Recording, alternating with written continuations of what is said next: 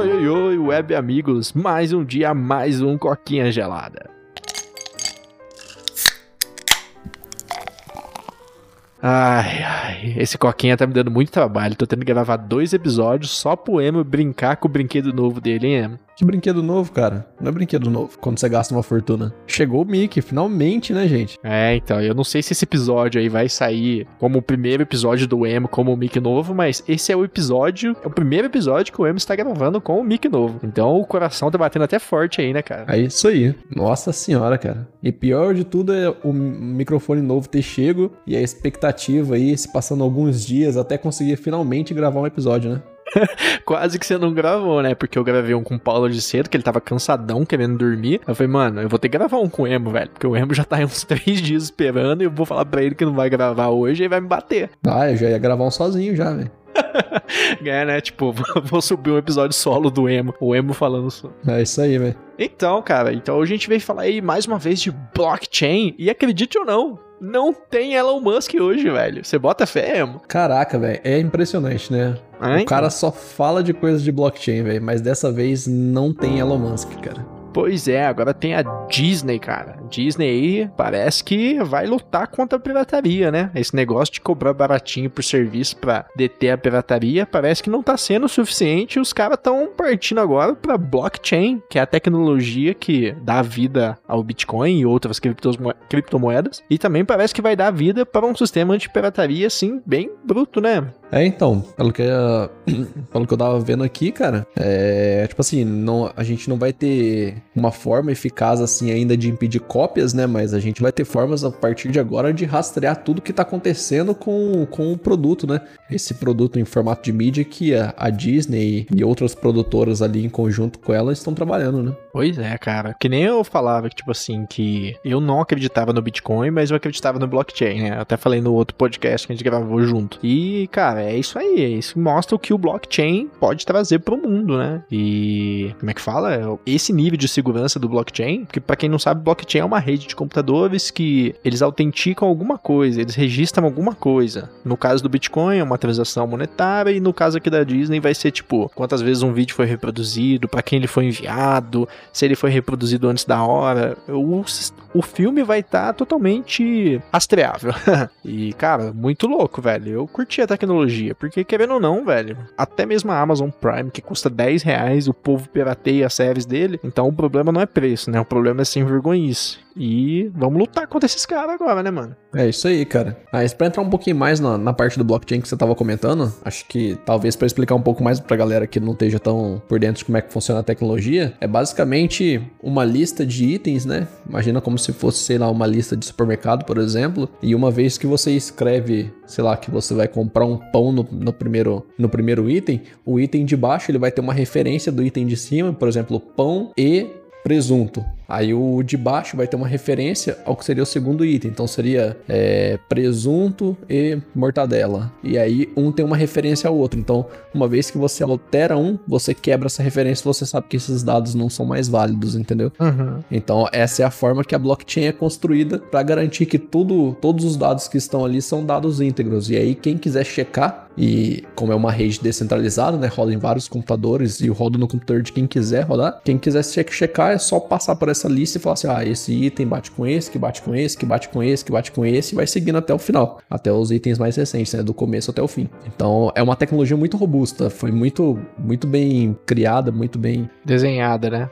É, desenhada, exatamente. Ah. E aí a Disney tá fazendo uso disso, né? Como você falou. Agora os caras vão rastrear é, para quem que esses filmes foram é, enviados, se essas pessoas que receberam os filmes reproduziram antes ou não do momento correto, quantas vezes esses filmes foram reproduzidos e tudo mais. Porque antes tinha como você rastrear isso, mas você não tinha certeza se aqueles dados eram realmente. É, se eles eram realmente corretos, verídicos, verossímeis, assim. Entendi. Mas agora agora com blockchain, cara, não tem como mais. Uma vez que, que foi escrito a informação ali, você tem certeza que é aquilo. Então, uhum. se alguém reproduzir antes, não vai conseguir é, fazer esse ajuste. E aí não conseguiu fazer o ajuste, você sabe quem que é, já era, né? Tipo, por mais que você não consiga, é, por mais que você não consiga combater a cópia, Agora, pelo menos, a gente vai conseguir punir quem tá fazendo isso, né? Ah, então, é mais uma arma aí, né? Tipo, combater pirataria de filme é uma coisa muito complicada. De jogo, vamos fazer uma comparação aqui, é até de boa, porque o jogo não é algo fixo, né? Você pode fazer coisas diferentes. Mas, então é um, é um vídeo que tá sendo renderizado na hora. Nada mais é isso que o jogo, né? E agora filme não, cara. Filme é um vídeo fixo que se o cara filmar a tela com o celular, de certo modo, ele já tá fazendo uma cópia pirata de baixa qualidade, né? Pra você ver como é que é difícil você segurar 100% a pirataria. Mas aos, de pouco em pouco os caras parece que vão fechar todas as portas aí, cara. E de verdade, eu espero que isso aconteça. Eu sei que tem muita gente aí puta comigo agora, mas cara, querendo ou não, isso envolve a vida de muita gente. Não é só ator ricão aí que tá sendo prejudicado, nem multibilionário aí de dono da Disney, da, sei lá, da Warner. Cara, tem muito aí pai de família,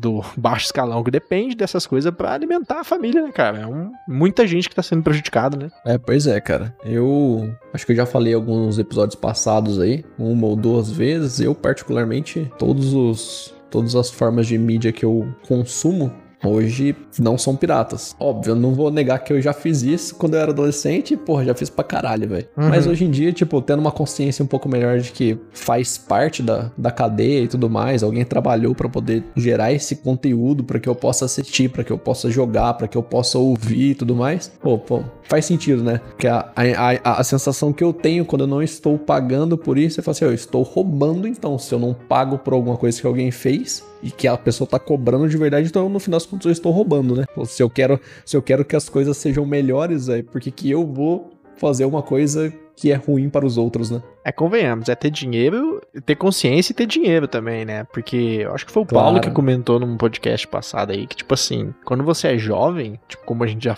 Não que a gente esteja velho, tá? Mas quando a gente é moleque, você tem tempo de ficar procurando essas coisas, você tem tempo de seu PC pegar vírus, você formatar ele, tá ligado? Você não tem nada importante guardado no seu PC, tem só pasta. Na nossa época, é só pasta de música, então deletar e começar tudo de novo, de boa. Hoje eu tenho documentos aqui, eu tenho contas eu tenho registros, eu tenho coisas da empresa. Cara, eu não posso pegar um vírus no PC, tá ligado? É outra pegada agora. Então, tipo, eu imagino que você seja a mesma coisa. Imagina você pega um vírus no PC aí e perde um projeto seu, mano. Cara, você se joga aí do prédio, velho. É, não, é complicado. Mas esse ponto que você tocou sobre, sobre o dinheiro também é importante pra gente visualizar porque que a pirataria existe, né? Claro, tem o ponto que você falou, sei lá, Prime Video, por exemplo, é 10 reais, cara. Tenho certeza que muita gente que é, consome conteúdo pirata do Prime Video conseguiria pagar por esses 10 reais. Mas ao mesmo tempo eu também sei que tem algumas pessoas que, sei lá, talvez por algum motivo não conseguiriam. É, ah. é complicado, é complicado. E, tipo assim, dá para entender até certo ponto, mas a gente sabe que, tipo, cara, quem tá, quem tá fazendo isso, quem tá gastando dinheiro, não quer isso, cara. Por mais que tenha muita gente que diga que, assim, é. Não, mas contribui, a pirataria contribui, porque muita gente fica conhecendo tal e tudo mais, e aí acaba que a gente compra e tal, e é bom pra publicidade. É, mas é difícil de medir isso, né? Até que ponto é bom e até que ponto ponto é ruim? Como é que a gente consegue colocar isso exatamente na balança, né? Ah, eu acho que o lance é que nem eu, eu gravei agora no último podcast com o Polo, que foi o PlayStation exclusivos lá que estão indo pro PC. Ah, só pra vocês saberem o dia certinho. É, o lance é ter acessibilidade, cara, porque acessibilidade que eu digo é tipo tá em bastante plataforma e tá com um preço bom, né? Acho que isso ajuda muito também a segurar pirataria. E assim, essa ferramenta vai ajudar também, cara. Eu espero muito que isso aconteça. Eu sei que tem realidade de pessoas pessoas aí que não conseguem pagar nem 10 por mês, cara, de verdade, espero que sua vida melhore. Mas assim, velho, eu não posso ter uma Mercedes, nem por isso eu roubo uma, porque eu não posso ter, né? Então, tipo, nenhum, sei lá, um Renegade, que é um carro menor, ou até mesmo um carro popular, velho. Eu não roubo um carro por causa disso. Eu simplesmente não tenho, tá ligado? Exatamente. É, eu acho que falta as pessoas bater aquele pontinho na cabeça de tipo, velho, não é o fim do mundo você não assistir The Boys, por exemplo. É só uma série que tá aí, velho. Uma hora vai pra TV, você assiste, mano. Vai pro SBT, você já não passou, né? Acho que já passou no SBT. Cara, você assiste e já era, velho. Tipo, não é o fim do mundo, mano. Você não vai morrer, tá ligado? É triste pensar nisso, mas é aquela coisa, né? É o que você tá falando. Não dá pra ter tudo, né, cara? Então, uhum. a gente tem o que a gente pode. Então, cara, pô, querendo ou não, sei lá, tem YouTube, por exemplo, tem conteúdo gratuito e tem bastante coisa legal lá. E tem vários outros outras coisas, outros canais e outros streamings que oferecem conteúdo gratuito. É só saber onde procurar, né? Se foi esse o caso, né? Ah, então. Eu acho que também faltaria também uma. Falta uma sensibilidade dessas empresas em soltar esses conteúdos, sei lá. Você pode assistir The Boys, por exemplo, que é a única série que me veio na cabeça do Amazon Prime. É, vendo propaganda, por exemplo. Seria uma maneira legal de todo mundo assistir e a empresa ainda ganhar um dinheiro. Né? Tipo, bom. Acho que assim, mais uma vez, é a mesma palavra que eu sempre falo: acessibilidade, velho. O lance é isso pra, tipo, ajudar todo mundo. É, exatamente. É, existem formas de, de fazer isso, né? Ou sei lá, um fim de semana, por exemplo, gratuito e tudo mais. Existem formas de se trabalhar com isso, né? É, então.